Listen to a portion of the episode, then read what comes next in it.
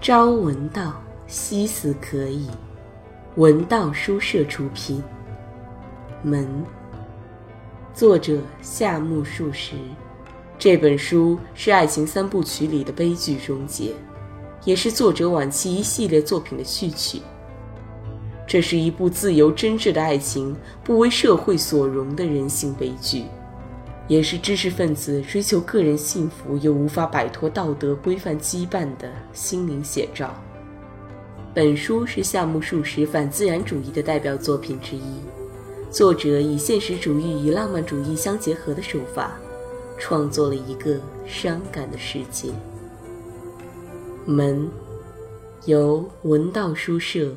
冰凌演播。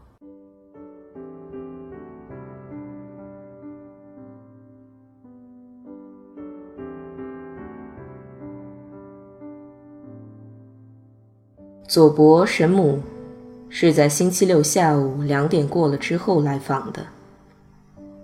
这天的天气反常，早上开始出现阴云，忽然之间刮起北风，冷得很。神母伸出手，倚在竹边圆火盆的上方，说道：“怎么好呢，阿米？这屋子在夏天好像颇凉快，但是接下来就有点冷了呢。”神母把自己的一头卷发挽成漂亮的发髻，在外套的胸前系着古式的圆筒状带子。神母生来嗜酒。也许是至今仍然每天晚饭时都要喝一点的关系吧，脸上红润润的，身上胖墩墩的，看上去要比他的年龄年轻许多。每当神母来过之后，阿米总对宗助说：“神母一点也不见老呢。”宗助也总是解释说：“当然了，到这年纪只生过一个孩子嘛。”阿米觉得也许实际上是这么回事，于是听了这话之后，常要悄悄地进入那六铺席大的房间，端详着镜中的自己，总觉得自己的脸颊在日渐消瘦。阿米联想起自身和孩子的事，就感到痛苦不堪。在后面房主的住宅里，很多小孩聚在崖上的院子里。又是荡秋千，又是捉迷藏，喧闹声清晰可闻。这时候，阿米心里总是感到一种幻灭和怨恨。眼下这位坐在自己面前的神母，只生了一个儿子，这孩子便顺顺当当的长大了，成了一名出色的学士。现在，尽管叔叔已经去世，但是神母借着有这么个儿子。脸上毫无懊丧的神色，下颏丰满的叠成了两层。据说安之助无时不在担忧母亲会因太胖而出问题，也许稍不注意就会中风。不过在阿米看来，只觉得担忧者安之助也好，被担忧者神母也好，都获得了幸福。安迪他，阿米问道：“哦。”总算蛮好，是前天晚上才回来的，所以一直没有给你回音，实在抱歉。”神母说道。回信的事就只谈了这一句，话题又回到了安之助身上。他呀，托福托福，总算从学校毕业了，但以后的事更是要紧，我很不放心。嗯，他从这九月份开始。真是要到月岛的工厂去了。好，谢天谢地，只要他继续这样努力，日后总不至于太倒霉吧。不过年轻人的事情也难说，不知道今后会有怎样的变化呢？阿米听着，只是断续的插上去：“太好了，祝贺你们了”的话。他去神户也完全是为了这方面的事情。好像是要在捕煎鱼的船上安装柴油发动机什么的。阿米简直不懂说的是什么意思，嘴里却哦，嗯的答应着。神母接着往下说：“我一点儿也弄不懂那些是什么玩意儿，听了安之助的说明，我才明白，原来是这么回事。可是那个柴油发动机嘛，至今还没有弄懂。神母边说边放声笑了。反正呢，听说这是一种燃烧柴油使船只行驶的机械，听听，实在是个了不起的宝物呢。只要安上它，就无需用人力划船了。出海二十海里、四十海里，可以完全不当回事儿。我说呀。看看全日本有多少捕鲸鱼的船，就知道它的作用有多大了。说是在每条捕鲸鱼的船上都安装上这个机械的话，便可获得莫大的利润。所以他这一阵子一直全副心思扑在这件事情上呢。最近他甚至自嘲地说：“能获得莫大的利润，果然是好事。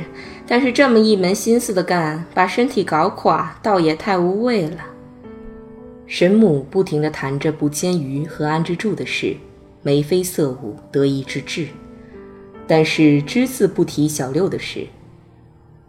早就该回家的宗助，今天不知为什么这么迟迟不归。却说宗助这天下班回家，电车开至郡河台下时，他下了电车，口里像是塞进了酸果似的，抿着嘴巴走了一二百米后，进入某牙医家。原来在三四天前，宗助同阿米就着餐盘相向而坐，一面吃晚饭一面讲话。那时不知怎么一来，门牙咬下去被卡了一下，顿时一阵疼痛。用手指去碰碰，牙根处松动了。吃饭时遇上汤水就痛，张开嘴吸口气也痛。今天早晨宗助刷牙时特别留神，让牙刷避开痛的地方。他刷着刷着。对着镜子看了看口腔内部，只见在广岛用白银填补过的两只大牙，以及磨得损缺不齐的门牙，发着微微的冷光。宗助在换穿西服的时候，用手指试着推了推下齿，说道：“阿米，我的牙齿好像很不中用了，这样碰碰居然也会摇动呢。”阿米笑着说：“这是年龄的关系啊。”同时绕到宗助背后，替他把衬衫的白领子衬上。宗助在当天下午终于下定决心，到牙医诊所去一次。他走进接待室，看到一只大桌子，桌子周围放着几只罩着天鹅绒的凳子，已有三四个人在候诊，都把下颏缩到衣领里，好像牙痛得很厉害。这些人全是女的。漂亮的茶褐色煤气暖炉还不曾点上火。宗助斜眼看着映在大穿衣镜里的白色墙壁，等待轮到自己就医。由于过分无聊，宗助被摞在桌上的杂志吸引住了。他伸手拿过一两本，一看都是供妇女看的杂志。宗助把杂志卷首的好几页女人的照片。反复翻看了之后，又拿起了一种名叫《成功》的杂志。这杂志的卷头列着一条条所谓成功的秘诀，其中有一条是：不管怎么说，一定要有冲劲；还有一条说，光有冲劲也不行，还得站在劳师的根底上冲。宗助读到这里，把杂志合上了。这所谓的成功，同宗助本是风马牛不相及。连有这种名称的杂志，也是此刻才知道，所以宗助觉得有些稀罕，把盒上的杂志再次打开，忽然瞥见并排这两行不混有假名字母的方块汉字：“风吹碧落浮云尽，月上东山玉一团。”宗助这个人对诗歌一类的东西从来就没有多大兴趣，但是读了这两句诗之后，也不知是怎么搞的，竟然深受感染。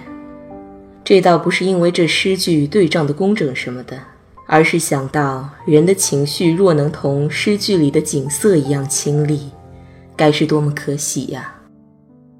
宗助出于一种好奇心，试着读了读诗句前面的论文。但觉得文章同诗句简直不相干似的。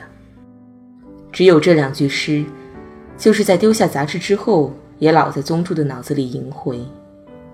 在这四五年来的实际生活中，宗助还不曾遇到过那样一番景色呢。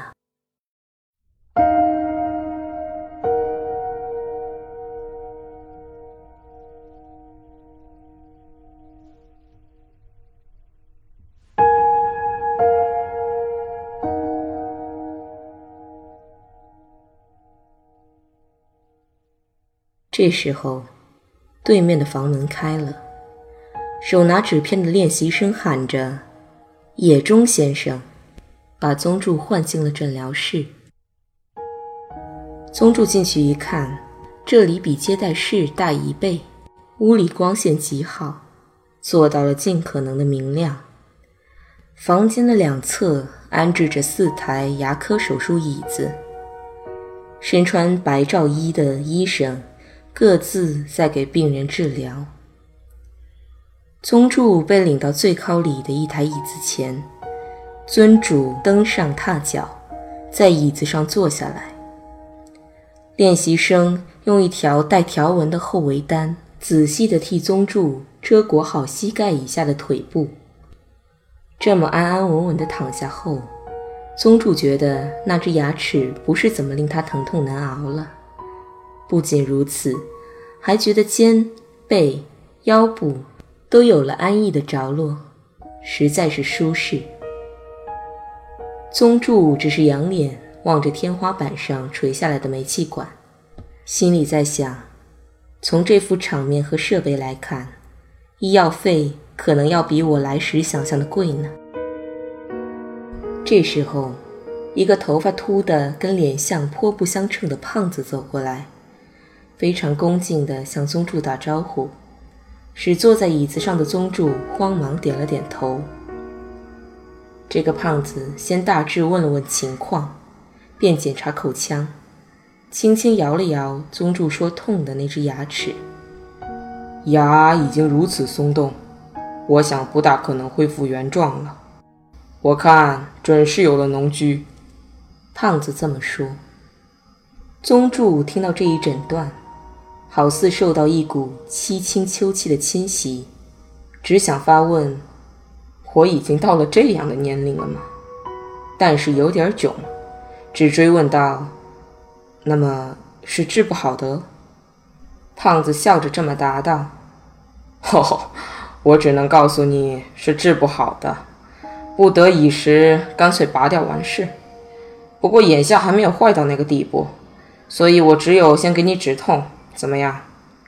反正我对你说农居农居什么的，你大概不会明白是怎么回事。我的意思就是内中简直烂掉了。宗助说着是吗？一切悉听胖子的吩咐。于是胖子开动机器，在宗助的牙根打了一个小洞，并在洞眼中刺入一根细长的针，然后抽出来嗅嗅针尖，最后。拉出一根丝状的筋，胖子说着：“神经抽出来了。”把它给宗助看，接着用药填进小洞里，命宗助明天再来。宗助离开椅子下来，由于身子挺直了，视线便从天花板突然移至庭园，看到庭园里有一棵很大的盆栽松，高达五尺。一个穿草鞋的花匠在用草席仔仔细细地裹这棵松树的底部。宗助这才注意到，日子已渐渐临近凝露为霜的世界，所以有闲暇的人家就开始做起准备工作来了。回家的时候，宗助顺便到正门旁的药房里领取了含漱用的药粉，听清楚了用法：加温开水一百倍。化成溶液，每天得漱口十几次。与此同时，宗助接过账单，见医药费出乎意料的便宜，喜不自胜，心想：这样的话，完全遵照医嘱，来个四五次是没有什么问题的。宗助在穿鞋离去的时候，发现鞋底不知何时已经破了。宗助回到家中时，神母已经先一步回去了。啊，是吗？宗助一面说着，一面像是非常怕烦似的换掉西装，像往常那样在火盆前坐下来。阿米抱着一盆衬衫、裤子和袜子，走进六铺席大的房间。宗助心不在焉地抽起了香烟。这时，听得对面的房间里传来刷衣物的声音。阿米，佐伯神母来说了些什么呀？宗助问。牙痛已无形中好转，像受到寒夜侵袭的那种凄楚情绪已略微轻松了。过了一会儿，当阿米把衣兜里拿出来的药粉化成溶液后，宗助便不住地漱起口来。这时，宗助就站在蓝舞上说道：“白天真是越来越短了呢。”不一会儿，黄昏降临，这个地区白天就不大有什么车子经过，薄暮之后简直静极了。夫妇俩照例坐在煤油灯下，心里感到，在这个大千世界中。唯有两人坐着的这块地盘是光明的，而在这明亮的灯影下，宗助只意识到阿米的存在，阿米也只意识到宗助的存在。至于煤油灯光所不及的阴暗社会，就被丢在脑后了。这夫妇俩每天晚上就是在这样的生活里，找到他们自己的生命所在的。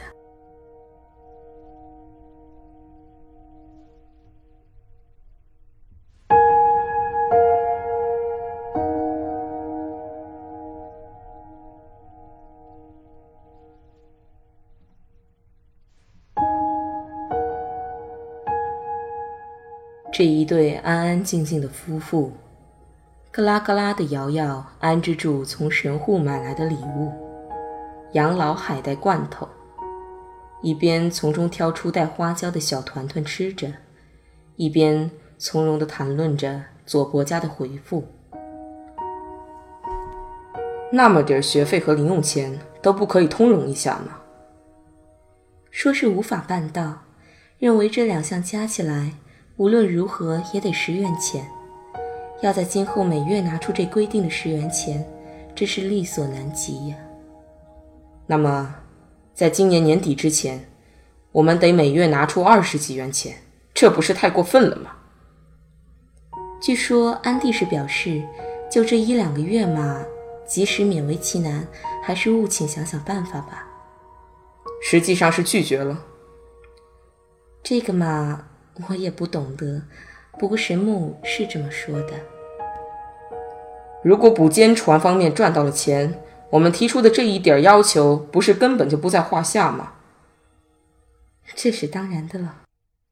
阿米低声笑笑，宗助也微微动了动嘴角，但是这事就此告一段落。过了一会儿，宗助说道。反正呢，先让小六住到家里来，这是唯一的办法。今后的事就今后再看着办。眼下得让小六继续上学。是啊，阿米回答。宗助听而不闻似的走进了不常去的书房。大概过了一个小时吧，阿米轻轻推开纸拉门一瞧，只见宗助正在伏案读书。你在看书，还不休息吗？宗助听阿米这么催促，便回过头来答道：“嗯，就睡了。”同时站了起来。睡前，宗助脱去衣服，换上睡衣，一面往睡衣上缠一根染有条状花纹的冰儿带，一面说道：“今晚看《论语》了，好久没读它了。”《论语里说些什么？阿米询问道。哦，什么也没有。宗柱回答，接着说道，喂，我的牙齿呀，毕竟是到了年纪的关系呢，松松动动的，说是好不了了。宗助边说边把一头黑发枕到了枕头上。